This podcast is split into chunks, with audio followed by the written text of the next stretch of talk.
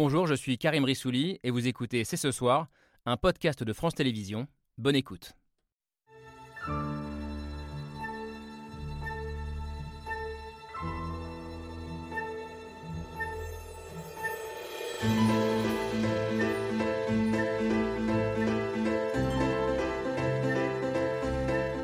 Bonsoir à toutes et à tous, soyez les bienvenus sur le plateau de C'est ce soir. C'est une séquence de 6 secondes, 6 petites secondes qui vont faire le tour du monde ce lundi 14 mars 2022.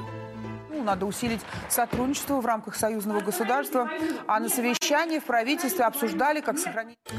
En anglais, no war, non à la guerre. En cyrillique, ne croyez pas à la propagande. Ici, on vous ment. Une pancarte comme un défi lancé à Vladimir Poutine trois semaines après le début de son offensive meurtrière en Ukraine. Un peu plus d'un an après ce coup d'éclat sur la première chaîne publique de Russie et après une fuite du pays digne d'un film d'espionnage, la journaliste russe Marina Ovsianikova, réfugiée en France, est avec nous ce soir sur ce plateau. Elle est devenue un symbole. Elle a incarné la possibilité, l'espoir d'une révolte de l'intérieur menée par la société civile russe. Mais que reste-t-il de ce geste aujourd'hui en Russie. De quoi Marina Ovsianikova est-elle le symbole d'une société russe sur le point de se réveiller ou d'une société trop longtemps complice de son président? Y a-t-il quelque chose à attendre de l'opposition russe à Vladimir Poutine? Enfin, les pays occidentaux doivent-ils euh, changer de stratégie et parler davantage aux élites russes pour renverser le maître du Kremlin? Nous sommes le mercredi 3 mai 2023. C'est ce soir, c'est parti.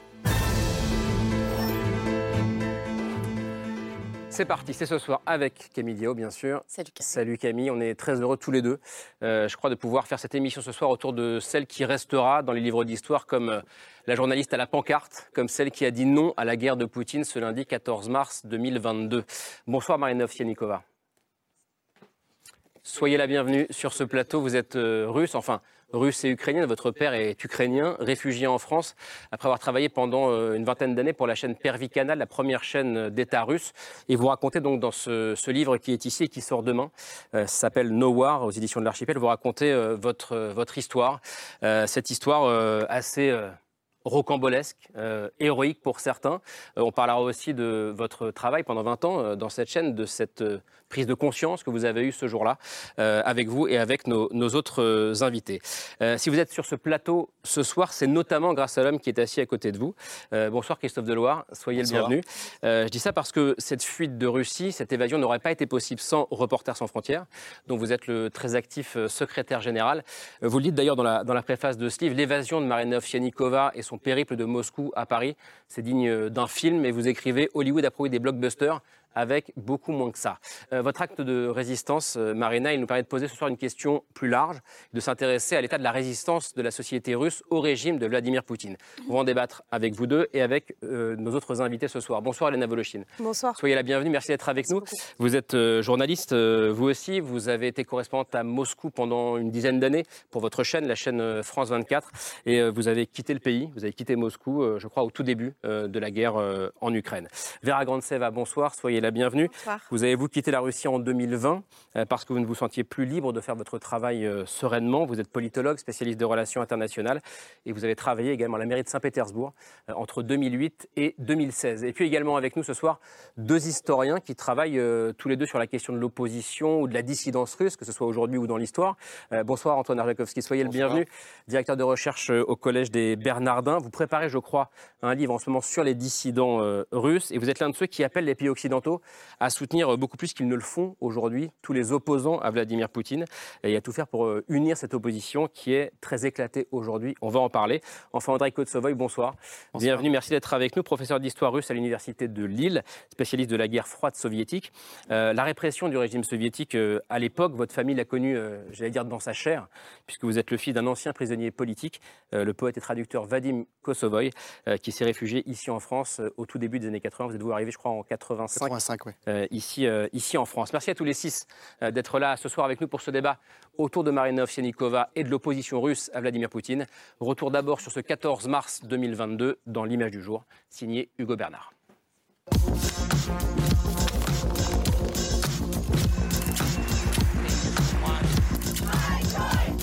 L'image du jour, c'est une séquence qui a fait le tour du monde.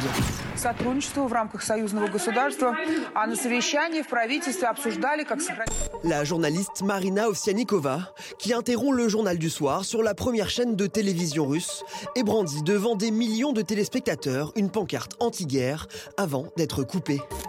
C'était le 14 mars 2022, seulement trois semaines après le début de l'invasion russe en Ukraine, La séquence a eu un retentissement mondial et fait réagir de nombreux dirigeants politiques, notamment Volodymyr Zelensky. Я благодарен той девушке, которая вошла в студию Первого канала с плакатом «Против войны». Un acte dont l'écho résonnera jusque sur les bancs de l'ONU.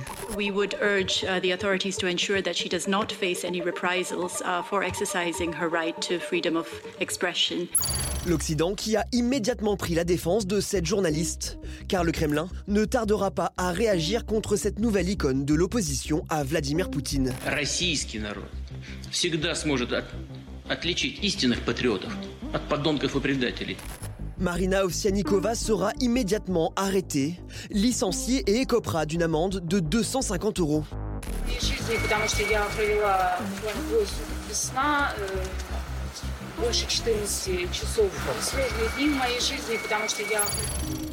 La journaliste s'exile ensuite quelques semaines en Allemagne avant de retourner à Moscou pour négocier la garde de ses enfants à l'été 2022. Moscou où elle brandit une nouvelle pancarte devant le Kremlin avec écrit Poutine assassin. Arrêtée, placée en résidence surveillée en attente d'un procès, elle subit de plein fouet la répression du Kremlin. Puis silence radio jusqu'à cette vidéo d'octobre 2022 où la journaliste semble annoncer sa fuite. Уважаемые сотрудники ФСИН, наденьте такой браслет на Путина. Quelques mois plus tard, après un long périple où elle changera cette fois de voiture et traversera des forêts de nuit à pied avec sa fille de 12 ans, Marina Ovsianikova apparaît en France début 2023 où elle est désormais réfugiée. Я, конечно, очень опасаюсь за мою жизнь, потому что друзья, которые мне звонят, они все время шутят надо мной, что ты предпочитаешь, новичок или полоний, э, или автокатастрофу. Я, конечно, отшучиваюсь в ответ. Dans l'image du jour, une affiche pour la paix et une journaliste devenue le symbole de l'opposition à la guerre menée par Vladimir Poutine. Alors Marina Ovsianikova, vous êtes, on vient de le voir, euh, devenu un, un symbole aujourd'hui, euh, alors que, j'allais dire, rien ne vous prédestinait euh, à, le, à le devenir. Est-ce que vous avez l'impression euh, d'être presque devenue une, une héroïne malgré vous depuis un an Сразу после моего протеста, я, Tout de suite, après mon geste de contestation, c'était un choc émotionnel brutal pour moi. La guerre avait éclaté, je ne pouvais pas me taire. Mais ensuite, pour la moitié de la société russe, je suis devenue traîtresse et je suis devenue l'héroïne de l'autre moitié de la société russe. La société euh, donc a été partagée et c'était très compliqué.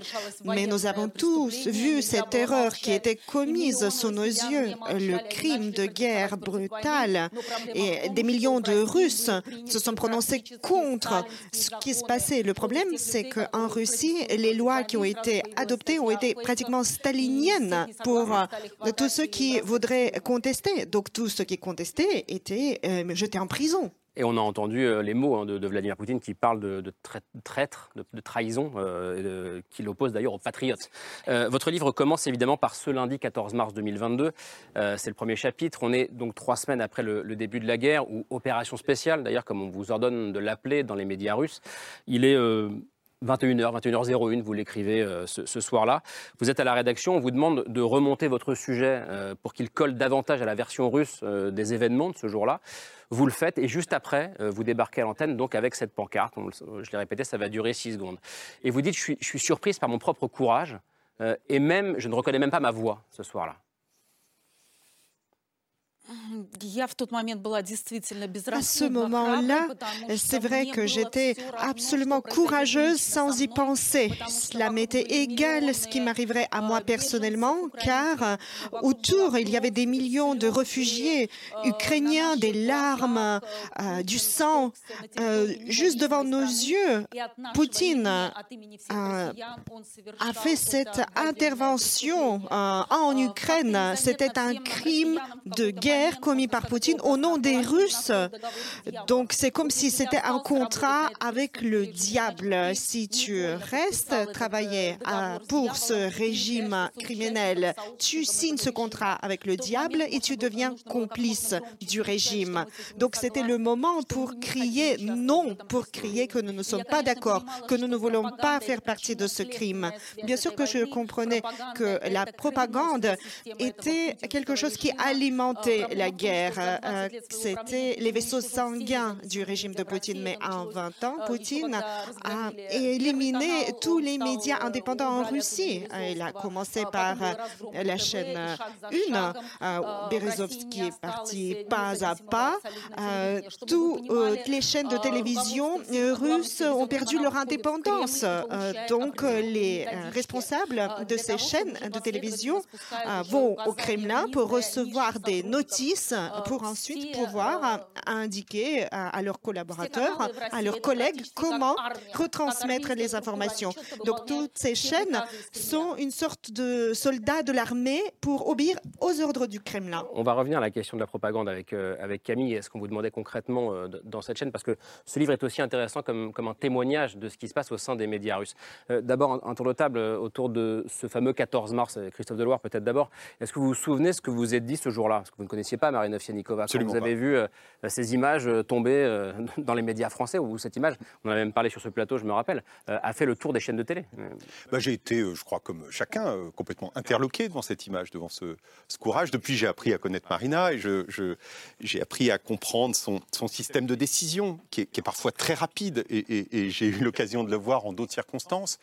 Euh, mais c'est cette absence de, de, réflexion longue, parfois de procrastination, où on peut se trouver des raisons de ne pas agir, hmm. qui a permis que, que Marina fasse ça. C'est parce qu'elle l'a décidé, elle l'a exécuté immédiatement. Euh, ça rappelle un peu euh, les pages d'Albert Camus dans L'homme révolté sur, sur l'homme qui d'un seul coup dit non. Hmm. Là, c'est trop.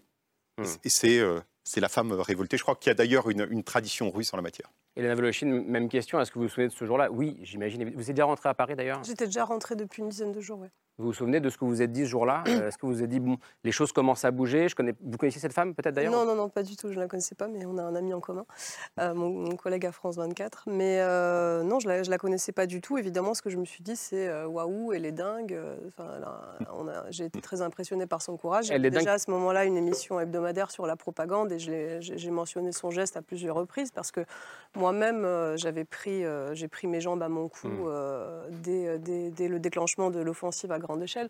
Alors par contre, euh, vous disiez que j'ai quitté euh, la Russie au début de la guerre, mais en réalité, je l'ai quitté au début de la guerre à grande échelle. Euh, mais cette guerre, je l'ai couverte depuis 2014, puisqu'il faut toujours et sans cesse rappeler que la guerre en Que la guerre n'a pas commencé en 2014. La guerre n'a pas commencé en 2014. Donc en fait, j'ai le cheminement exactement inverse à Marina, c'est-à-dire que pendant des années, je, parle, je, je, je, je combattais à mon niveau, en quelque sorte, la propagande russe en essayant de la raconter au mieux.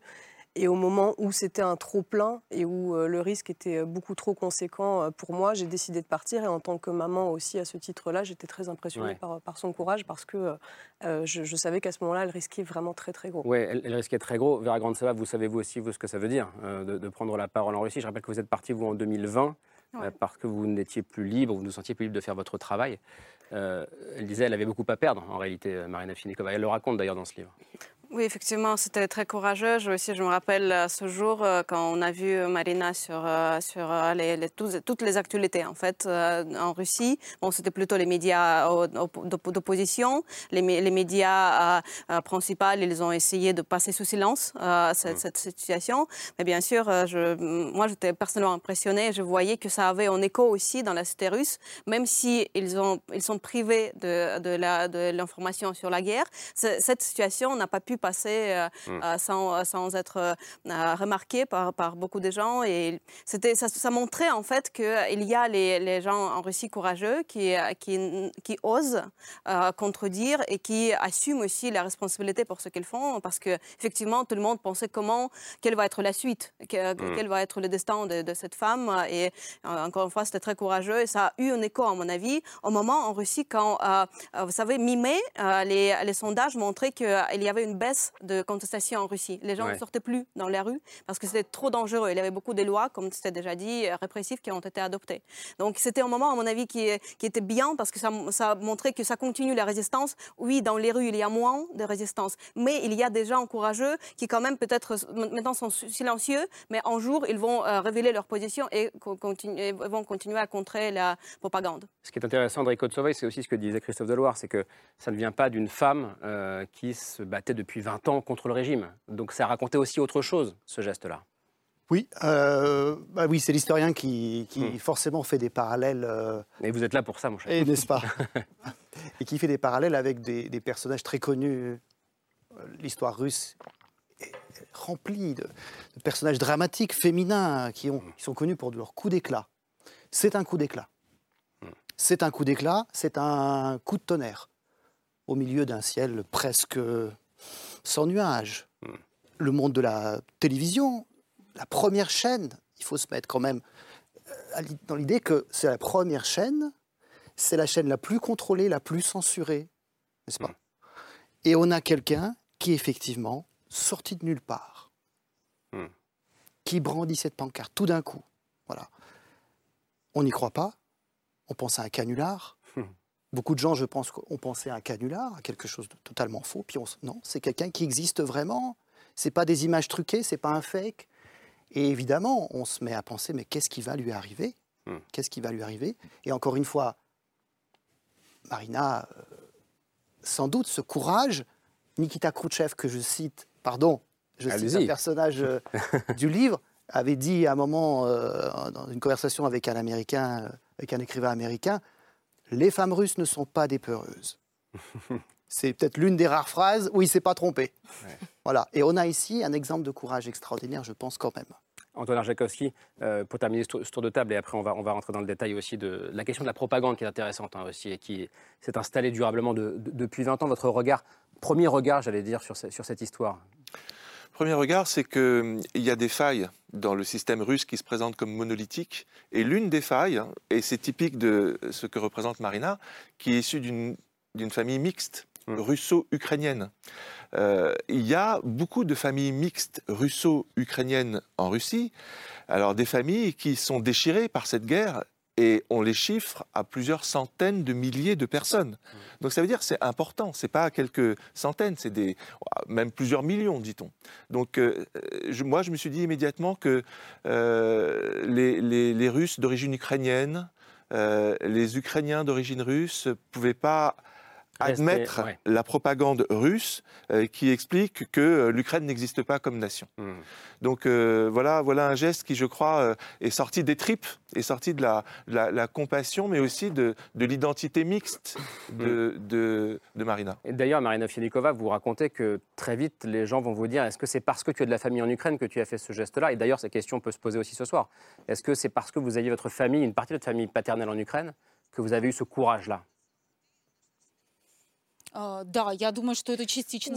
Je pense que euh, ceci a joué un rôle, oui, partiellement, mon sang ukrainien, tout à fait parce que euh, je suis à moitié ukrainienne, mais j'ai vécu toute ma vie sur le territoire russe.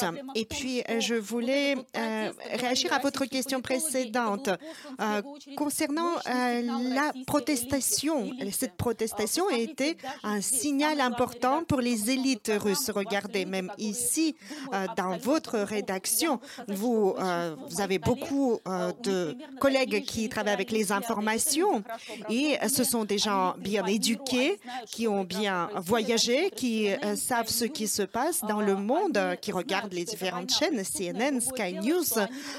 les collègues journalistes savent qu'il s'agit d'une guerre criminelle, mais certains journalistes obéissent aux règles et ont peur de relever la tête, car cela équivaudrait à se jeter sous un char d'assaut. Si vous vous opposez à cette propagande, vous vous jetez sous les chenilles et euh, votre vie sera écrasée. Tu devras émigrer avec toute ta famille. C'est très difficile et je pense que beaucoup de gens pensent comme cela dans les rédactions euh, et notamment euh, parmi les élites russes.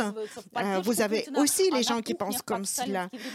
ils disent ouvertement ouvertement au travail qu'ils sont pro-Poutine, mais entre eux, dans leur cuisine, entre amis ou autour d'une cigarette, ils disent qu'ils sont tous fatigués de ce régime dictatorial. tous ces régimes des dictateurs commencent par une personne qui a des complexes, qui est faible, qui arrive au pouvoir et dont le pouvoir devient illimité. C'est comme ça que ça s'est passé en Russie. Vous avez un État totalitaire ou un dictateur et le chef d'État comme Hitler en Allemagne, Franco et Mussolini avant. Et euh, vous avez euh, ici euh, cette opposition qui devrait presque être suicidaire pour s'opposer à la guerre. Et, ce qui est intéressant aussi, c'est que, vous racontez, quand vous avez commencé votre carrière de journaliste, à la télé dans les années 90, euh, c'était la Russie de Boris Yeltsin et les médias étaient beaucoup plus libres. Euh, vous dites qu'à l'époque, il n'y avait pas de sujet interdit. Et 25 ans plus tard, quand vous faites euh, ce, coup d'éclat en direct à la télévision, ça a complètement changé et vous décrivez dans votre livre les règles, les ficelles de cette propagande d'État. Alors j'en cite quelques-unes. Vous dites par exemple qu'il ne faut jamais délivrer de mauvaises nouvelles après une information sur Vladimir Poutine parce que ça nuirait à son image de sauveur de la Russie. À l'inverse, jamais de bonnes nouvelles en provenance de l'Occident, même si on travaille comme vous au service euh, international. Euh, vous dites aussi qu'il y a une liste de sujets qu'on appelle les sujets incontournables, euh, qui sont envoyés directement par le Kremlin aux chaînes et qu'ils doivent diffuser dans chaque journal télévisé. Et tout journaliste qui ne se plierait pas à ces consignes strictes peut être sanctionné d'une amende, d'une retenue sur salaire jusqu'à 40% de, son salaire. Donc moi, la question que je me suis posée en vous lisant, c'est comment est-ce qu'on est passé en Russie d'une télévision relativement libre, comme vous l'avez connu euh, à vos débuts, à cette information complètement corsetée. À quel euh, moment, vous, de votre parcours, vous avez senti euh, cette machine de la propagande qui, qui se renfermait sur vous et sur vos collègues?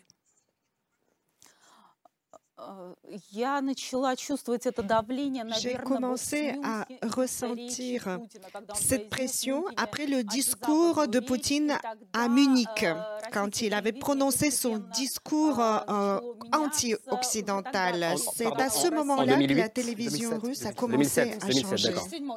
2007. C'est ça, 2007. C'est à ce moment-là que les vis ont commencé à être serrées et cette rhétorique anti-occidentale a apparu. Ensuite, elle grandissait d'une année à l'autre et des sujets tabous apparaissaient. Euh, au cours des dernières années, nous ne retransmettions aucune bonne nouvelle qui euh, serait venue de l'Occident. On retransmettait uniquement les événements qui euh, pouvaient être interprétés comme contre l'Ukraine ou contre l'Occident. Ah, Poutine est le garant de la Constitution, donc la télé était euh, la télé qui garantissait son approche. Et par contre, il avait euh, euh, serré les vis et les gens qui retransmettaient les informations liées aux événements autour de Poutine devaient le présenter sous la lumière du tsar. Et si il y avait quelque chose qui ne fonctionnait pas, c'était les mauvais, vilains boyards et jamais le tsar qui en était responsable. Rien de négatif sur Poutine. Vous parlez de 2007, on est en 2023, vous avez fait ce coup d'éclat en 2022. Est-ce que vous vous en voulez, euh, pardon de cette question, mais de ne pas avoir réagi plus tôt, mhm. d'avoir contribué à cette grande machine de propagande russe pendant des années?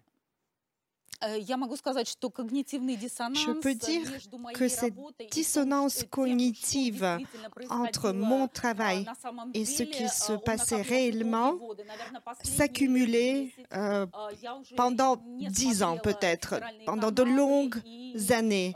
Je ne regardais plus les chaînes de télévision fédérale, je comprenais que nous étions en train de produire de la propagande, mais comme des millions d'autres Russes, euh, j'étais faible et euh, je voulais me cacher comme l'autruche de ce qui se passait, la tête dans le sable. Euh, j'avais la vie à mener et si je quittais mon travail, il faudrait que je change de métier entièrement, car c'était impossible, cela devenait impossible de rester journaliste. Oui, j'étais faible et c'est en partie ma faute de ne pas l'avoir fait plus tôt. C'est passionnant parce que ça montre la complexité de cette histoire aussi et à quel point c'est dur de s'opposer aussi dans ce genre de, pays. Christophe Delors, par exemple, vous connaissez bien les journalistes russes pour le coup. Bah, c'est un système difficile à quitter. Ce qui s'est passé après le 24 février 2022, nous, on s'est posé la question est-ce que beaucoup de Russes qui travaillent pour les médias de propagande, et notamment des journalistes russes basés à l'étranger, hmm. donc ont plus de facilité à quitter, vont le faire. Alors, il y en a eu quelques-uns qui l'ont fait. L'immense majorité, voire la quasi-totalité, l'a fait ultra discrètement. Il y a une exception, qui est Jana Galakova, euh, que nous connaissons tous les deux, euh, qui euh, est a été une figure de, de Pervicanal, une mmh. grande figure de, la propagande, mais qui était la présentatrice du, mmh. de l'équivalent du journal de, 20 heures, euh, précisément de ce, journal euh, mmh. qui a été interrompu par Marina Ovsianikova, et qui, euh, en mars, juste après le, la guerre en Ukraine, a décidé de quitter et de le faire savoir. Et on a organisé une conférence de presse à Reporters sans frontières où elle l'a raconté.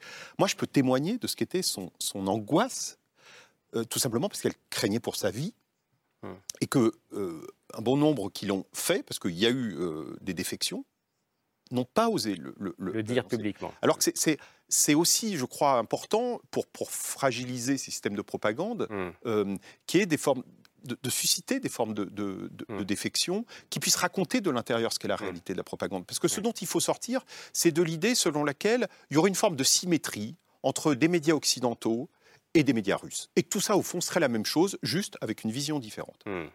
Or, l'audiovisuel extérieur des pays démocratiques, ça n'est pas la même chose que l'audiovisuel extérieur du, Kremlin. Hmm. S'agissant de la Russie sur euh, l'évolution, je crois qu'il y, a eu deux phases ou, deux systèmes parallèles. Il y a le système de propagande vis-à-vis des Russes, avec un système interne. Et puis ensuite, il y a eu à la faveur de ce qu'on appelait la doctrine Gerasimov, du, hmm. nom du général euh, qui maintenant mène la guerre, euh, de décrété que la Russie devait mener une guerre de l'information. Je dis entre guillemets parce qu'en fait c'est une guerre de la propagande. Et avec la mise en place d'un système vis-à-vis de l'étranger et, qui est un système qui, était, qui est sous les ordres du Kremlin, qui a une vision de déstabilisation des démocraties et pas juste euh, de regard russe sur le monde. Je voulais réagir André Kosovoy. Euh. Oui, encore une fois, peut-être prendre un petit peu de la hauteur par rapport à, à ce que l'on voit ici. Ce système de propagande audiovisuelle, et notamment de la télévision, en Russie, il n'est pas né de nulle part. Euh, les Russes, même si ça s'est passé il y a très longtemps, hein, l'Union soviétique s'est effondrée, il faut le rappeler, il y a 32 ans, les Russes ont un héritage euh, presque latent, toute une culture de la propagande et de la censure dans les médias, et notamment à la télévision, qu'ils ont gardé d'une certaine manière. Poutine le premier, Poutine, je le rappelle, il est né en 1952, il a été profondément marqué par toute cette culture de la propagande euh, notamment télévisé. Il en a été abreuvé. Chaque soir, le journal de 20 h l'équivalent euh, soviétique Vremya, à 21h, qui diffusait sur les trois chaînes de mm. l'État, une propagande beaucoup plus euh, rugueuse et, primitive, évidemment, que ce que l'on voit aujourd'hui. Ces gens-là, je parle ici des gens du Kremlin et des spécialistes en communication, ont appris en regardant cette mm. propagande de l'époque soviétique. Et ils en sont inspirés. Mais à l'époque soviétique, on avait aussi quelques cas, on les a bien sûr oubliés aujourd'hui, de journalistes courageux. Il y en avait un notamment qui avait osé braver la propagande après l'invasion de l'Afghanistan en 1979 et qui avait modifié son speech à la radio en parlant d'une invasion de l'Afghanistan par les soviétiques. Il s'est retrouvé, je vous laisse deviner où, à l'hôpital psychiatrique. Parce que c'est là où on enfermait à l'époque les dissidents. Oui, il y, a plein de journalistes comme ça. Il y, a une autre journaliste qui est assez connue, qui, est partie de, Russie il y a quelques années, c'est la fille de Boris Nemtsov, Jeanne Nemtsova. Voilà une journaliste qui était très, très connue euh, et qui passait à la télévision régulièrement, mais qui, euh, à un moment, a compris qu'elle pouvait plus faire partie d'un système qui, effectivement, n'est pas le système français des médias, qui est basé sur, euh, sur la terreur, sur la désinformation, sur l'intimidation et sur une propagande dont la visée, au bout du compte, dans les manuels qui sont enseignés dans les universités d'État consiste à produire de la schizophrénie consiste à, faire en sorte que l'individu soviétique ou russe aujourd'hui vive dans deux mondes. Un monde public qui est un monde sale, qui est un monde de la corruption, qui est un monde dangereux. Euh, et donc, il y a une certaine paranoïa qui vient par rapport à ce monde extérieur. Et puis, le monde intime, le monde de la famille, le monde des réseaux. Et c'est pour ça que les Russes, Hmm. très tôt, apprennent à être très solidaires. Parce que ce monde des réseaux, lui, c'est ça qui permet de, de, de s'en sortir par rapport à un État qui vous veut du mal. Cette schizophrénie, elle est donc euh, planifiée, organisée, et elle produit ce qu'on appelle une sorte de, de psychose collective, euh, de masse induite. C'est le terme technique et qui fait que, euh, au bout d'un moment, eh bien, euh, l'Occident apparaît comme dangereux euh, euh, et on se méfie les uns tous contre les autres. Donc, Et Hélène Volochine, oui, sur, sur ce point-là et, et sur votre regard aussi, vous qui avez été là-bas pendant, pendant une dizaine d'années, sur les médias russes qui, pour beaucoup, ont mis beaucoup de temps à réagir ou encore pour certains n'ont pas du tout réagi encore. Alors, je suis, je suis complètement d'accord sur le parallèle avec la propagande soviétique. Ce sont des décennies et des décennies euh, d'endoctrinement, de, de, de, de- du crâne. qui bâtissaient cette mentalité, si vous voulez, de forteresse assiégée, qui amenait à voir l'extérieur comme un ennemi voulant nous détruire. Ces notions de guerre sacrée, euh, existentielle, survivaliste du peuple russe contre le monde entier cherchant à nous, à nous détruire et à nous attaquer, en sachant qu'aujourd'hui, il n'y a plus aucune différenciation entre l'Allemagne euh, l'Occident sataniste. C'est tout, c'est un ennemi qui cherche à nous détruire, avec l'ennemi extérieur et l'ennemi intérieur que sont euh, les traîtres, la cinquième colonne, Ouais. les espions euh, auxquels aujourd'hui on fait de plus en plus de la chasse. Donc ça, c'est complètement vrai. Ensuite, sur le système médiatique, euh, il, y a eu des, il y a des phases. Euh, on a tendance beaucoup à voir les choses euh, au jour le jour, mais il faut voir que pendant toutes les, les phases de guerre, les phases de conflit, il y a eu d'ailleurs aussi une très très forte propagande pendant les guerres de Tchétchénie, avant même le discours de Munich. Il y a ces phases de, de guerre et de conflit où la propagande monte en intensité, où l'agressivité sociale monte en intensité. Ça a été le cas pendant la guerre de Géorgie, ça a été le cas en 2014 au moment de, de, de, de- de l'annexion de la Crimée et du début de la guerre en Ukraine avec, avec l'attaque sur le Donbass et l'invasion euh, du Donbass par la Russie. À ce moment-là, cette propagande, elle était extrêmement féroce et ces discours quasi génocidaires qu'on entend aujourd'hui sur les chaînes de télévision russes euh, visant à détruire non pas le peuple ukrainien mais les ukro-nazis, euh, on les a entendus euh, dès 2014. Donc ça, c'est vraiment une propagande qui s'est forgée sur des années. Après, il y a eu des moments où cela retombait, où ça baissait en intensité. Et évidemment, vu l'ampleur de l'attaque, de façon corrélaire, l'ampleur de la propagande euh, a été euh, de même. Aujourd'hui, la propagande a pris toute la place. Je pense qu'à ce moment de l'émission, c'est aussi important quand même de mentionner qu'elle n'est devenue totale que euh, au moment où Marina euh, a été finalement le seul et l'unique message Mm. euh, dans cette Russie complètement atomisée. Mais avant, il y avait encore des médias Il y indépendants. avait encore des qui espaces existaient- d'indépendance et de liberté. existaient contre vents et marées. D'abord, nous, correspondants de Ouais. presse étrangère, alors qui faisions pour le coup, dans, dans la limite des, euh, des, des personnes disponibles pour nous parler, tout ce qu'on pouvait, tout ce qu'on voulait sans qu'on Mais votre parole était libre, à vous. En tout cas, nous, on pouvait faire notre travail. Après, les journalistes russes d'opposition, ceux de la chaîne euh, de télévision Dost, par exemple, qui est passé de la télévision sur Internet, qui, a, qui s'est battu contre vents et marées pendant des années pour continuer à exister. Il y en a d'autres, Nova Gazette, etc. Tous ces gens qui ont été forcés en masse à l'exil au début euh, de la guerre à grande échelle, tous ces gens ont existé quand même pendant des années et ont continué, malgré les risques, malgré le fait qu'ils étaient estampillés agents de l'étranger, cinquième colonne, traître, ce qu'on veut, euh, sans qu'il y ait encore cette- ces, ces lois répressives.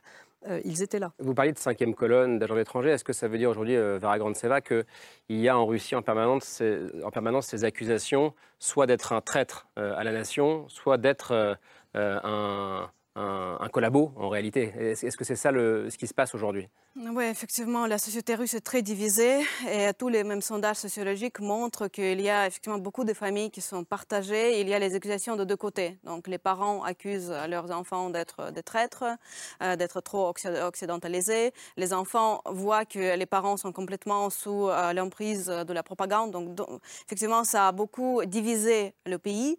Euh, mais je, aussi, je tiens à souligner quand même que le la propagande, même s'il y a euh, effectivement cette tradition de la propagande en Russie, il y avait des moments de la liberté, notamment dans les années 90. Quand moi, j'ai vécu- j'ai grandi en Russie dans les années 90, il n'y avait pas de propagande. En fait, à l'école, moi, j'ai lu Solzhenitsyn, Varlan Shalamov, donc on a lu tout ce qui était interdit sous l'Union soviétique et on a vu, on a discuté tous les crimes de l'Union soviétique. Après. Mais dans ça les n'a pas duré très longtemps. Oui, mais après, dans Et les années surtout, 2000... Ça n'a pas été dans les- jugé. C'est Ça n'a le pas été problème. jugé. Ça n'a Oui. pas été jugé. Mais après, dans les années 2000, ce qui s'est passé, c'est que l'Internet est arrivé. Et en fait, aujourd'hui, on voit voit que la, jeunesse reste assez imperméable à la propagande parce qu'ils ils sont, ils, ne, regardent pas la télé, ils lisent tout sur Internet. Tous les sondages, même officiels, montrent que la plupart des, jeunes ne soutiennent pas cette guerre, ne comprennent pas euh, les, objectifs, ne, sont pas en fait euh, adhérents à ce que dit Poutine. Donc euh, ici, il y a un tout petit peu, à mon avis, d'espoir parce que la jeunesse ne, regarde pas cette propagande, n'y croit mm. pas. Et même, dernier élément, la, jeunesse, quand on la demande quel sentiment vous ressentez quand vous voyez ce qui se passe en Ukraine, en comparaison avec les générations plus âgées qui disent que c'est la fierté, que c'est voilà, ils sont contents de, que la, Russie reprend sa grandeur, la jeunesse dit que ça provoque une angoisse, une apathie, une dépression. Donc cette, cette guerre, c'est pas la, guerre des jeunes Russes. Mais d'ailleurs, Marina Ovsianikova, vous racontez cette fracture générationnelle, vous l'avez vécue aussi euh, dans votre euh, famille. D'ailleurs, pas que générationnelle, parce que vous êtes venu en France, vous avez fui la Russie avec votre fille qui a 12 ans euh, aujourd'hui, qui avait 11 ans au moment de la, de, la fuite de Russie. mais votre mère vous a qualifié de traîtresse à la, à, la, nation. Votre propre fils est allé vivre avec son père. Donc votre famille vous-même a été déchirée par ces débats.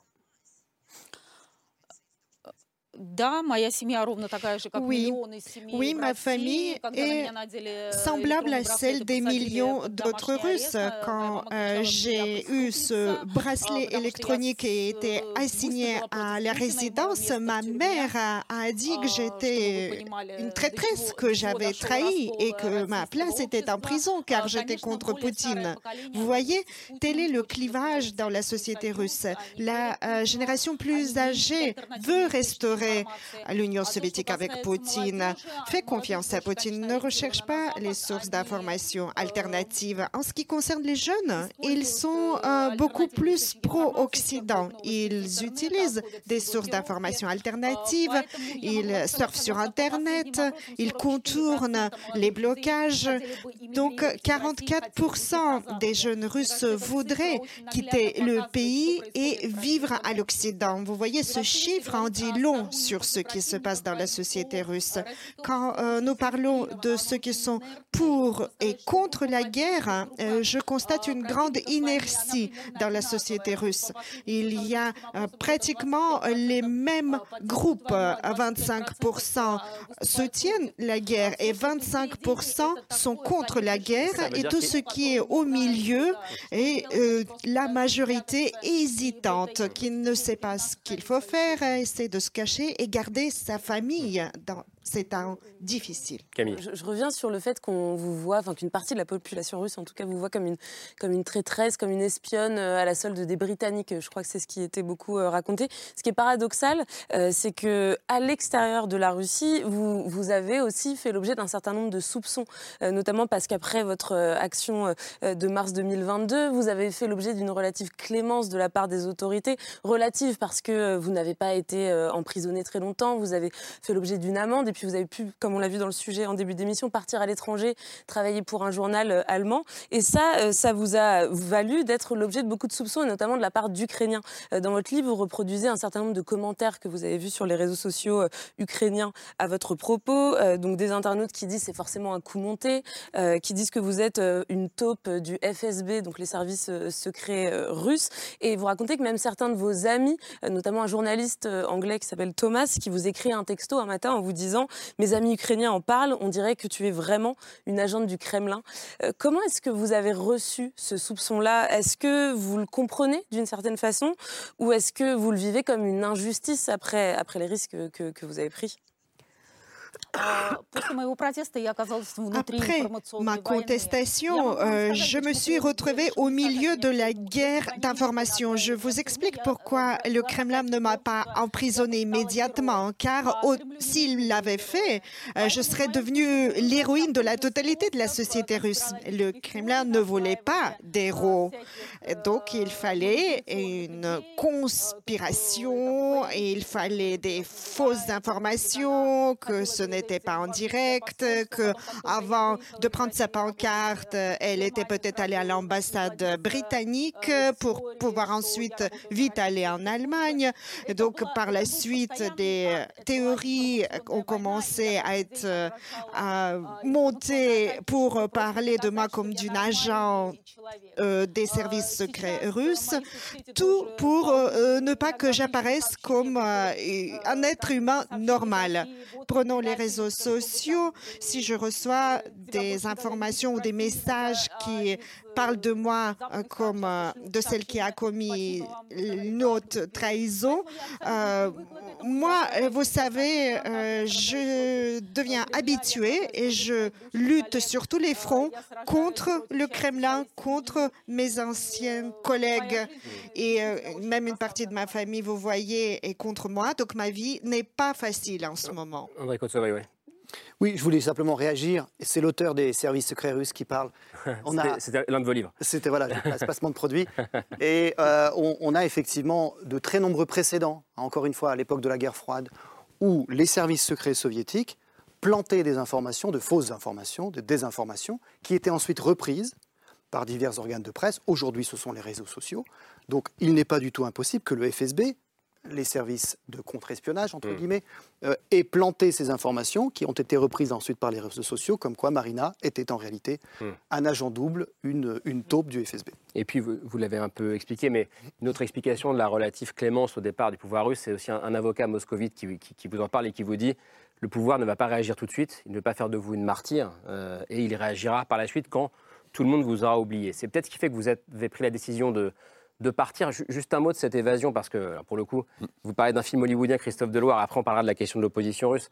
Euh, vous ne pouvez pas tout raconter, je crois, pour ne pas mettre en danger euh, celles et ceux qui ont aidé euh, Marina Ovsyanikova et, sa fille dans cette, dans cette fuite. mais elle est quand même racontée dans le dernier chapitre de ce livre. c'est un film d'espionnage, on est d'accord? Oui, alors la grande différence avec les films hollywoodiens, c'est que quand on les commence, on est sûr qu'il y a un happy end à la fin. En général. Là, euh, je dois vous dire que le soir où Marina Ovsyanikova est partie de Moscou, un vendredi soir, 22h, précisément pour contourner, euh, pour, pour, aller trouver ses anfractuosités dans le régime policier, parce que oui, parce que parce qu'elle se dit bon, le, vendredi à 22h, je suis à peu près certain que tous les chefs de la, des forces de l'ordre sont dans leur dacha, donc dans leur maison de campagne, et ils ne se rendront compte que lundi matin que je suis plus chez moi, en gros. Euh, moi, j'aurais pas tout parié sur le fait que ça allait marcher. C'était une opération osée. Euh, bon, qui a fonctionné, euh, vous l'avez rappelé tout à l'heure dans le sujet, euh, pour atteindre une frontière, sept véhicules. D'ailleurs, je voudrais qu'on interprète ça, parce qu'évidemment, on ne va pas dire que, qui étaient ces, ces mais ça veut dire sept chauffeurs. Euh, et, Donc, ils ont pris des risques. Et, ont pris des risques. Donc ça veut dire quand même qu'il y a des Russes qui sont prêts à risquer hmm. leur liberté, le cas échéant leur vie, pour aider quelqu'un à partir. Et qui a même la capacité à l'organiser nous, on a Reporters sans frontières, on n'a pas fait euh, tout tout seul, on a, on a coordonné l'ensemble. Mais je trouve ça, euh, moi j'étais fasciné par ça. Et, j'ai presque envie de, envie de leur rendre hommage, vous voyez, ce soir, parce que c'est des gens qui, resteront dans l'ombre hmm. et qui ont fait ça, qui ont résisté dans l'ombre. Et, Chapeau. et pardon, c'est important de le dire, et ça fera peut-être la transition avec la suite, parce que ça montre aussi, et peut-être que sur beaucoup de plateaux, et, ici notamment, on a beaucoup, beaucoup traité la guerre, euh, évidemment, et reçu beaucoup d'Ukrainiens et d'Ukrainiens. Et peut-être qu'on a parfois parlé de la Russie comme d'une masse unique, euh, et, peut-être pas avec assez de nuances. Est-ce que c'est peut-être ce que vous pensez en disant ça ce soir? Bah, Absolument, c'est que... Euh, on peut, vous voyez, de nos sièges reprocher en disant tous les Russes, il y en a beaucoup, mmh. euh, sont sensibles, euh, sont des, euh, dans une espèce de suggestion volontaire, de servitude volontaire vis-à-vis du Kremlin. Mais, mais il y a des gens qui, sans faire de bruit, résistent. Mmh. Et, et, on a intérêt à les aider.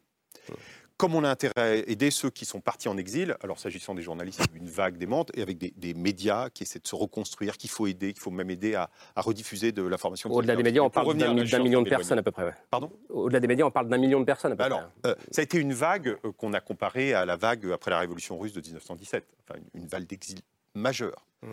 Euh, mais pour revenir à, à, la réussite de cette opération, il faut rappeler qu'au moment où Marina part, elle est assignée à résidence chez elle, euh, qu'elle a effectivement euh, une partie de sa famille qui habite à côté, qui est poutinienne et susceptible de la dénoncer. Et d'ailleurs, ce soir-là, sa mère vient comme par hasard euh, au moment où elle s'apprête à partir chez elle. Sa mère qui ne peut pas qu'elle parte, hein, qui est plutôt... Un bracelet électronique. Et malgré tout, euh, euh, euh, ça a marché. Alors d'ailleurs, certains auront peut-être vu le film Compromat. Voilà, je euh, et, à l'instant. Il y a, oui, y a beaucoup de films. de Gilles Lelouch, je dois dire. Gilles Lelouch, qui montre, qui raconte l'histoire d'un Français, directeur de l'Alliance française, qui, a, quitté la Russie. Hollywoodien. Mmh. Alors qu'il était, arrêté par, par des Russes.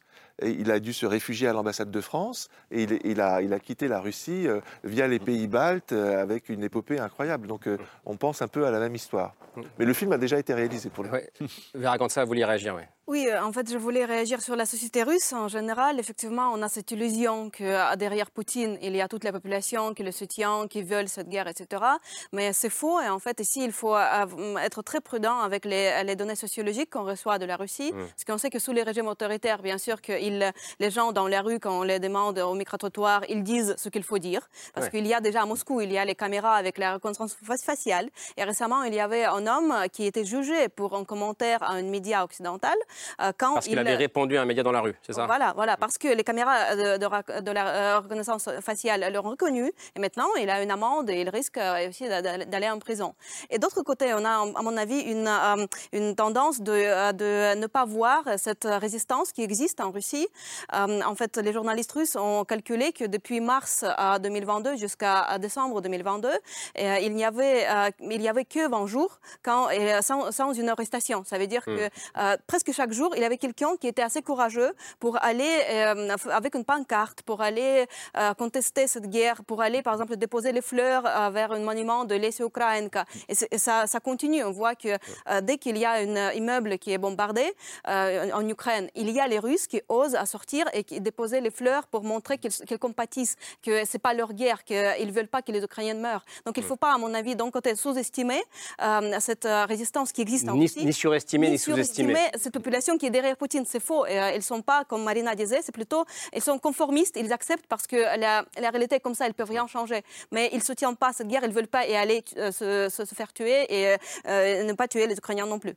De l'autre côté, je pense qu'il ne faut pas aussi sous-estimer, c'est tout à fait juste ce que vous dites, mais je pense qu'il faut aussi du coup euh, mentionner le fait que la propagande est extrêmement puissante, qu'elle a un effet sur les esprits qui est absolument dévastateur, pas seulement en Russie, mais aussi par exemple dans les territoires occupés en Ukraine. Euh, pour moi, euh, la propagande, c'est l'une des armes principales de départ dans cette guerre, en fait, lorsque Mm. en Crimée, lorsque dans le Donbass dit pro-russe, euh, des gens sont sortis pour, pour dire nous sommes là pour résister à une attaque des, des nazis et on veut que la Russie nous protège. Et c'est ce sur quoi la Russie a basé son invasion de l'Ukraine en disant à ces populations nous sommes vos libérateurs et non pas vos agresseurs et vos envahisseurs. Et aujourd'hui, vous avez en Ukraine qui- des gens qui attendent les Russes pour venir les libérer. De quoi on ne sait toujours pas. Et vous avez des Russes en Russie qui, lorsque vous leur demandez dans la rue est-ce que vous soutenez la guerre, ils disent mais bien sûr qu'on est contre la guerre, mais il n'y a pas de guerre, c'est une opération spéciale. Ouais. Il faut se rendre compte aussi du degré de- de- de- d'aliénation, de, de réalité parallèle dans laquelle vivent de très nombreux Russes. Évidemment, il y a des gens qui sont absolument horrifiés et il y a eu un vrai split de l'opinion au 24 février euh, 2022 entre ceux qui ont euh, pris en horreur tout ce qui se passait et ceux qui sont tombés dans le hurrah patriotisme absolu, avec ensuite ce fossé au milieu qui s'est creusé à force de lassitude. Mais quand même, au départ, euh, vous avez aussi une très grande partie de la population qui adhère sincèrement à ce qui est purement un mythe, inversant les rôles entre Mm. l'agresseur et l'agressé.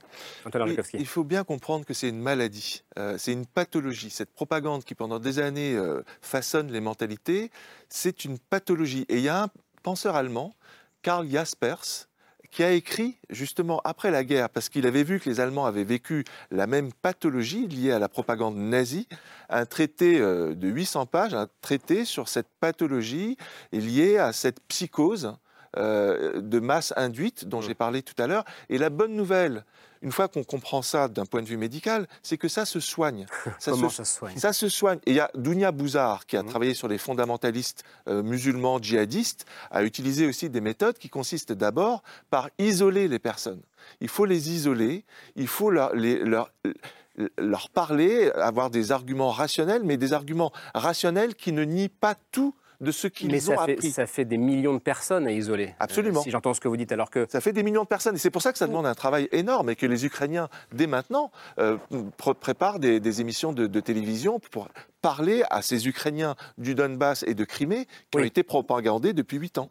J'ai couvert la, la, la, Coupe du Monde de foot en 2018 en Russie. À ce moment-là, le bouton propagande avait euh, baissé le volume.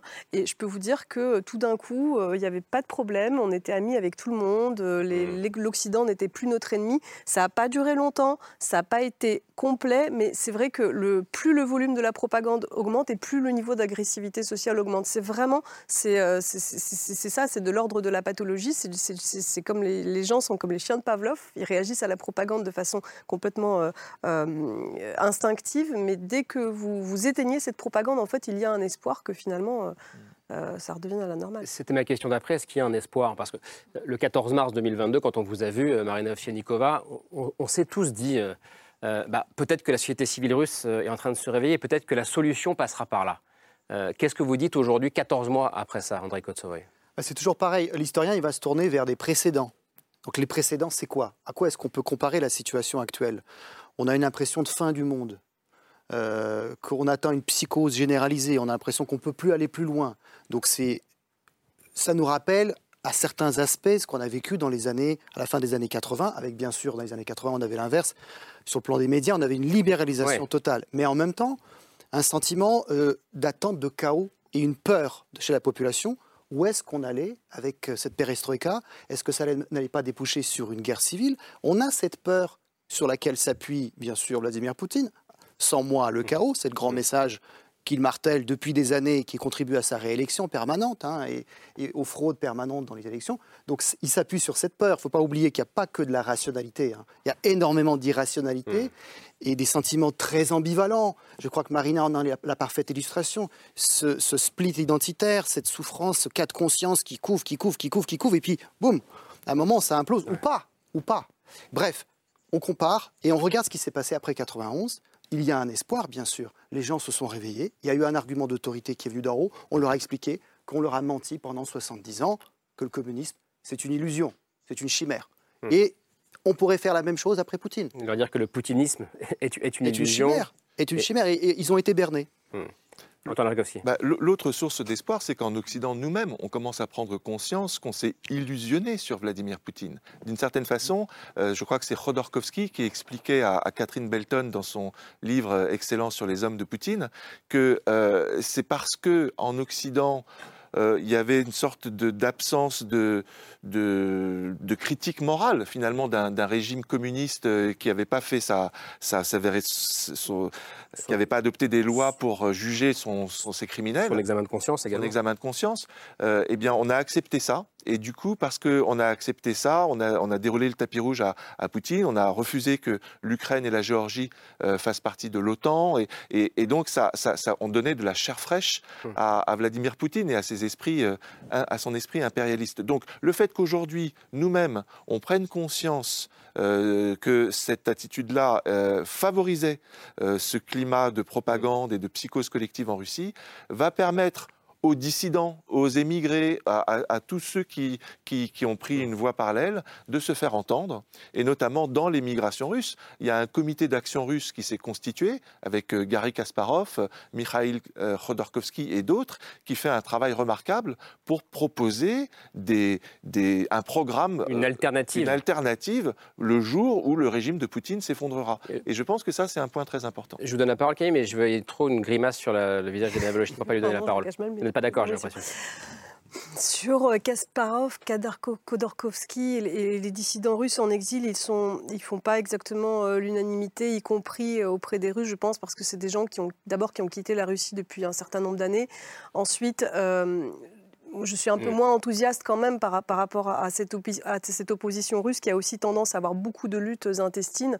On l'a observé dès 2012, d'ailleurs, au moment où ils n'ont pas réussi à se fédérer autour d'un vrai projet, alors qu'il y avait une fenêtre de tir après, euh, sur fond des manifestations après la réélection de Vladimir Poutine.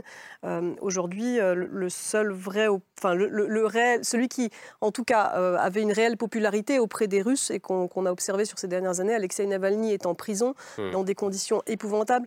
On a quand même, on a, on a quand même l'impression qu'on est très loin euh, d'une situation où l'opposition russe serait en mesure Pour toutes et ceux qui n'ont pas suivi les déboires de l'opposition russe, Camille oui, Oui, parce qu'il y a ceux qui sont partis en exil et ceux qui ont choisi de rester et qui sont tous en prison à ce jour. Alexei Navalny, c'est effectivement le plus célèbre enfin, en, Occident. il a survécu à une tentative d'empoisonnement en 2020. Aujourd'hui, il est incarcéré dans des conditions assez effroyables puisqu'il est à l'isolement total dans un tout petit espace qui est comparé à la taille d'une niche de chien pour vous donner une idée. on peut citer aussi un autre opposant dont on a appris la condamnation mi-avril à 25 ans de prison. c'est lui, Vladimir Karamurza. donc il est désormais dans une colonie à régime strict, ce qui donne aussi une idée de ses conditions d'incarcération. Puis j'en cite un troisième, Ilya Yashin. Euh, lui, il a été condamné au mois de décembre à 8 ans et demi de prison après avoir euh, dénoncé le massacre de Boucha dans une vidéo publiée sur les réseaux sociaux. Donc ces trois hommes-là, euh, ils sont certes des opposants qui sont restés, mais ils sont emprisonnés. Ils sont pour certains dans un état de santé assez préoccupant d'ailleurs.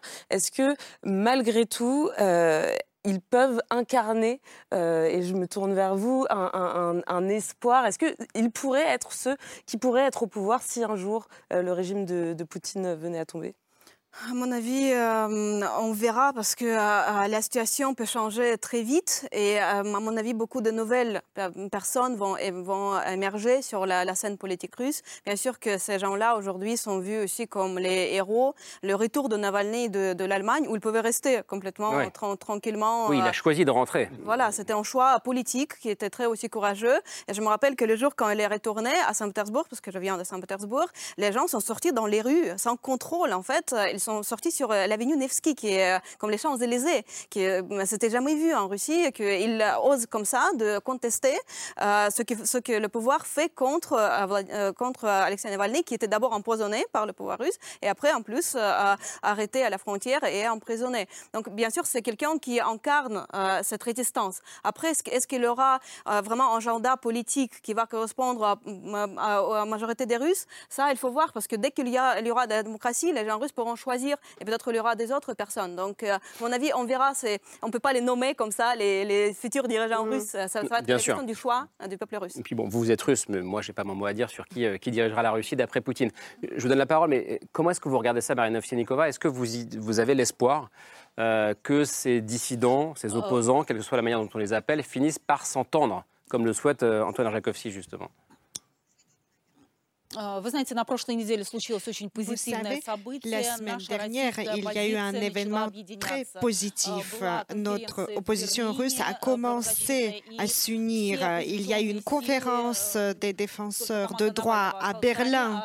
Toutes les forces d'opposition, sauf l'équipe de Navalny, se sont unies pour signer une déclaration commune en disant non à la guerre, en appelant à libérer tous les prisonniers politiques en disant que cette guerre était, était le crime de Poutine. De nombreux Russes, des millions de Russes soutiennent ces valeurs et ont soutenu cette déclaration. C'est très positif. Nous voyons donc une avancée positive car un an après, l'opposition russe a commencé à s'unir pour penser à leur position commune. Et donc ceci me donne de l'espoir, oui. C'est important ce que dit Marina, le fait qu'il y ait eu cette réunion à, Munich, le fait que déjà depuis plusieurs mois, ce comité d'action russe euh, se soit constitué avec Rodorkovsky, Kasparov, Gouriev à Paris et beaucoup d'autres. Et, euh, Mais pardon, est-ce qu'ils construisent euh, point par point ce que serait la Russie Absolument, absolument. Rodorkovsky a, a publié un livre, Comment tuer le dragon et dans ce livre Comment tuer le dragon, qui, existe en langue anglaise sur Internet, il, donne son programme des deux premières années euh, s'il arrivait au pouvoir avec l'opposition. Donc c'est très, très concret. On sent qu'il a maturé depuis, depuis l'année dernière. Mais je voudrais revenir sur ce qu'a dit Elena, parce que je crois que c'est très important pour comprendre une faille majeure qu'il y a au sein de cette opposition démocratique russe. Entre ceux qui disent que euh, cette opposition-là, euh, qui vit à l'étranger depuis des années, certains comme Kasparov depuis 2012 hmm. euh, à New York, elle est déconnectée de la réalité. Hmm. À quoi ces gens-là, les, les Kasparov, les Khodorkovsky, disent à, au Navalny, euh, euh, Yuri Doud, par exemple, qui vient d'émigrer, lui, en Turquie. Qui est un, blogueur. Qui est un blogueur très célèbre, disent Ah, mais vous, par contre, peut-être que nous, on est déconnectés, mais vous, vous êtes des grands naïfs. Hmm. Et nous, on Donc chacun se renvoie une faute. chacun se renvoie à la balle. Et je, pense qu'il y a une part de vérité quand, par exemple, on dit Navalny, est-ce courageux ou est-ce naïf? D'être rentré en Russie quand on sait que c'est un État fasciste. Vous voyez que c'est un État qui, Mm. qui, a pas, où il n'y a pas de liberté d'expression, où il n'y a pas de justice indépendante. Donc en fait, ce qu'il faut, c'est comprendre ce, ce débat qui est un vrai débat. Euh, et d'essayer ces émigrés et ces, et ces Russes de l'opposition à s'unir. Et pour ça, le regard occidental est capital. Et là, j'insiste là-dessus, il va y avoir une réunion à, à Bruxelles euh, début juin, organisée par le Parlement européen, en vue de réunir tous les courants de l'opposition, non seulement ceux qui se sont réunis à Munich, mais aussi le réseau Navalny, qui encore euh, jusqu'à présent est assez réticent à s'unir avec les autres. Et le but, c'est de leur dire, écoutez, euh, vous discuterez plus tard de vos divergences. de vos divergences. Là, l'urgence, vous êtes tous d'accord sur le fait que cette guerre, est condamnable, que l'Ukraine doit retrouver ses frontières de 91 et que Poutine n'est pas légitime. Donc unissons-nous et essayons de travailler ensemble. Et, et je pense que le regard occidental est très important. Je vous fais réagir là-dessus, mais d'abord, je remercie Christophe Deloire parce que vous devez nous quitter quelques minutes avant la fin de cette émission. Merci beaucoup d'être venu. Bravo pour cette opération euh, plus qu'hollywoodienne parce qu'elle se termine euh, bien, in fine. On ne le savait pas au départ. Merci beaucoup. RSF, mais je dirai un mot à la fin de l'émission. Je vous laisse partir et, euh, et- et on poursuit le débat. Merci Christophe Deloire. Euh, André Kotsovoy, comment est-ce que vous entendez ça? Est-ce que les Occidentaux ont leur rôle à jouer, ont une part de responsabilité dans la construction de cette opposition russe? Alors, ils ont bien sûr leur rôle à jouer. Il y a la légitimité et puis bien sûr l'accueil, la logistique, etc. On est là pour les accueillir, pour, pour les aider, les soutenir, les mettre en avant. George Kennan, euh, grand diplomate américain euh, à l'origine de la fameuse doctrine du containment, de l'endiguement, avait écrit euh, dans les années 40, au début de la guerre froide, il faut absolument utiliser les transfuges, les défecteurs, les utiliser, les accueillir, leur donner un maximum d'audience pour montrer que le système d'où ils viennent n'est pas viable, que la propagande ne fonctionne pas. Ce sont, des, ce sont aussi euh, des alliés précieux dans notre combat contre Poutine. Et ils sont, je crois, ils ont toute leur place. Marina a toute, la, toute sa place dans le réseau qui s'organise, le réseau de la résistance à l'étranger. Mais je voudrais quand même rajouter une chose, c'est qu'il faut faire bien attention, parce qu'encore une fois, les Russes, dans leur tête, l'Occident, en majorité, c'est un ennemi. Ils cherchent à affaiblir la Russie. C'est une image qui, malheureusement, s'est bien enracinée. Ce qui, veut dire que, ce qui veut dire que si les Occidentaux commencent à être Ils vont vus comme, étant derrière cette opposition, circuler, bien sûr. Ils cherchent à nous affaiblir. Khodorkovsky lui-même n'est pas un personnage qui, euh, comment dire, a- le monopole du cœur, pour reprendre une expression fameuse, n'est-ce pas? Euh, qu'il n'est pas très aimé par les Russes? Il a fait 10 ans de prison, mais pour beaucoup de Russes, c'était 10 années justifiées. Parce C'est un ancien oligarque. oligarque, Un ancien voilà. oligarque, ouais, bien Ouais. sûr. Il représente tout ce que, tout, enfin, tout ce que les Russes avaient en horreur euh, à la fin, à la c'est fin des compliqué. années 90. Et Vladimir Poutine a bâti son régime, sa popularité sur cette idée que les puissances euh, occidentales s'ingèrent dans les affaires euh, des, des pays souverains comme la Syrie, la Libye, l'Irak, l'Afghanistan. Enfin, c'est tout l'objet de la propagande russe aussi euh, de dire euh, voilà, vous devez être maître de votre destin, vous devez vous décider par vous-même. Donc il y a le problème de la fédération de la classe politique, mais il y a aussi et surtout le problème de l'opinion. Et aujourd'hui, je pense que les vrais opposants et les vrais dissidents sont les gens de Mémorial qui disent que euh, cette organisation qui lutte pour restaurer la mémoire et réécrire une histoire qui a moins d'être réécrite prix Nobel ne de la pourra paix jamais il y a quelques mois. ne pourra jamais permettre de vivre le présent de façon sereine et apaisée. Ils disent, à moins de, décommunisation, voire de dénazification de la société russe, aujourd'hui, euh, on ne bougera pas du point mort. Il faut ouvrir les archives, il faut écrire la vraie histoire euh, de la dissidence de, de- de- de l'époque soviétique, des répressions staliniennes. Mm. Il faut écrire la vraie histoire du rôle de l'URSS, euh, non seulement dans le- le- la, la victoire contre l'Allemagne nazie, mais aussi dans son alliance. Euh, il faut écrire l'histoire passée, il faut écrire l'histoire présente, qui aujourd'hui est réécrite aux yeux des Russes, celle de la guerre en Ukraine, avant de pouvoir avancer. Et pour ça, on aura besoin des historiens, et ça, c'est une bonne nouvelle pour vous, messieurs. Euh, on termine avec le choix de Camille, ce- cette émission avec un documentaire euh, sur un homme, on l'a évoqué tout à l'heure, euh. Boris Nemtsov, euh, qui était l'une des grandes figures de l'opposition à, à Vladimir euh, Poutine. Oui, vous le connaissez tous euh, sur ce plateau. Boris Nemtsov, il a été euh, vice-premier ministre à l'époque de Boris Yeltsin. Euh, ensuite, il est devenu compagnon de route des figures de l'opposition que, je citais euh, tout à l'heure. Alors, eux sont aujourd'hui en prison. Nemtsov, lui, a été assassiné en 2015 euh, en pleine rue. C'était euh, à Moscou, à quelques pas de la place Rouge. Alors, pour ceux qui ne sont pas familiers du personnage, je vous recommande euh, un documentaire très touchant euh, qui s'appelle My Friend Boris Nemtsov, euh, mon ami Boris Nemtsov en français, de Zosia Rodkiewicz, euh, qui est un film dans lequel on découvre un homme assez extraordinaire. C'est vraiment un homme très charismatique, en même temps que très accessible, très sympathique, avec beaucoup d'humour. Euh, un homme aussi brillant, un vrai intellectuel qui a une vraie vision euh, politique, un vrai projet pour la Russie. Euh, je voudrais qu'on regarde deux courtes scènes, deux extraits du documentaire qui résument très bien l'homme. Dans la première, il évoque le régime de Vladimir Poutine et il y oppose un autre modèle. On l'écoute. Есть вождь, не, кстати, Сократ и не Спиноза совсем, да, вот, и не какой-то там, я не знаю, Макиавелли, совершенно нет. Обычный, средний такой троечник. Вот. Но поскольку ему дали огромную власть, то он, конечно, беспредельничает. Это плохо. И, кстати, задача солидарности – ограничить его власть. И главное – обеспечить сменяемость власти и общественный контроль за ней. Ça, c'est pour son projet politique. Dans le deuxième extrait, il est interrogé sur ses ambitions personnelles. У меня нет амбиций,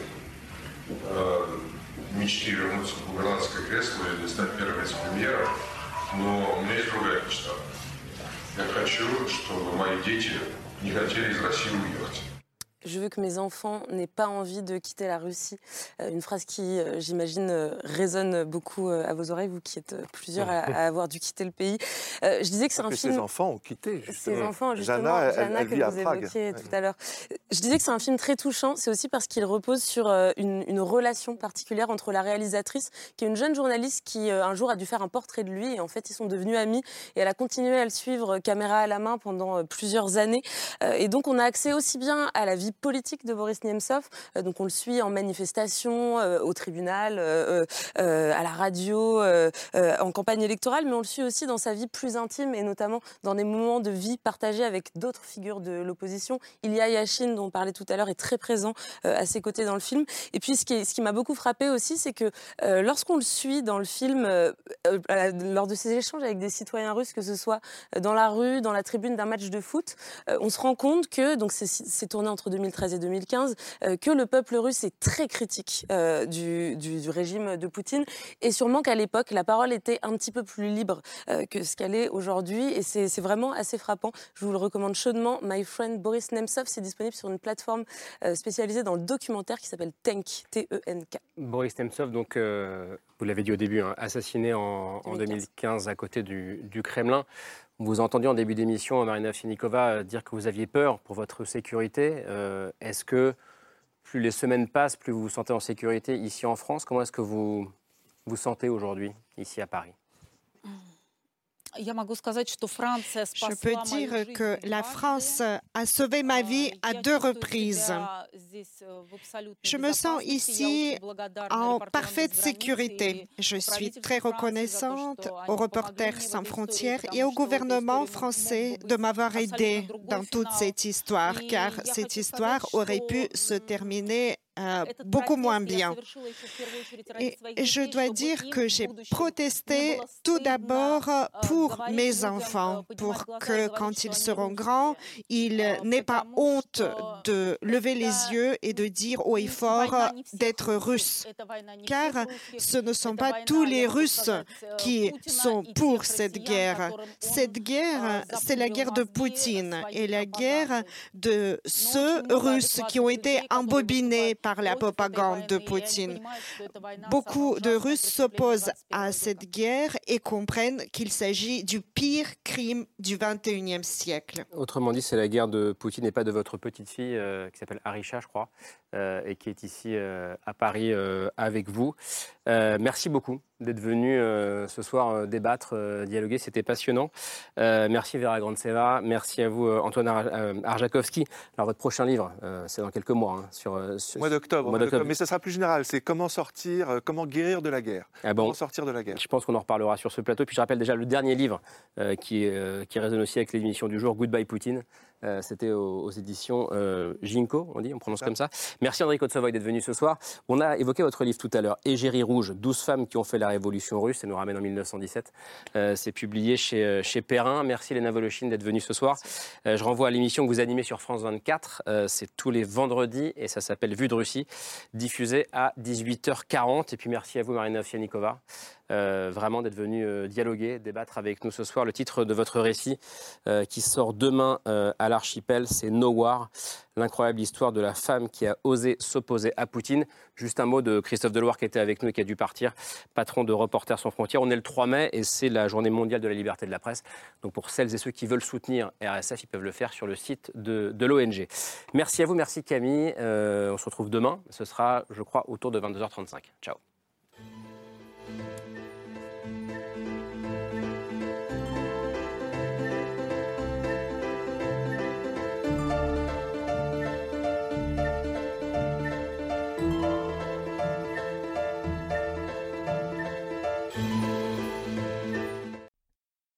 C'était C'est ce soir, un podcast de France Télévisions. S'il vous a plu, n'hésitez pas à vous abonner. Vous pouvez également retrouver les replays de l'émission en vidéo sur France.tv.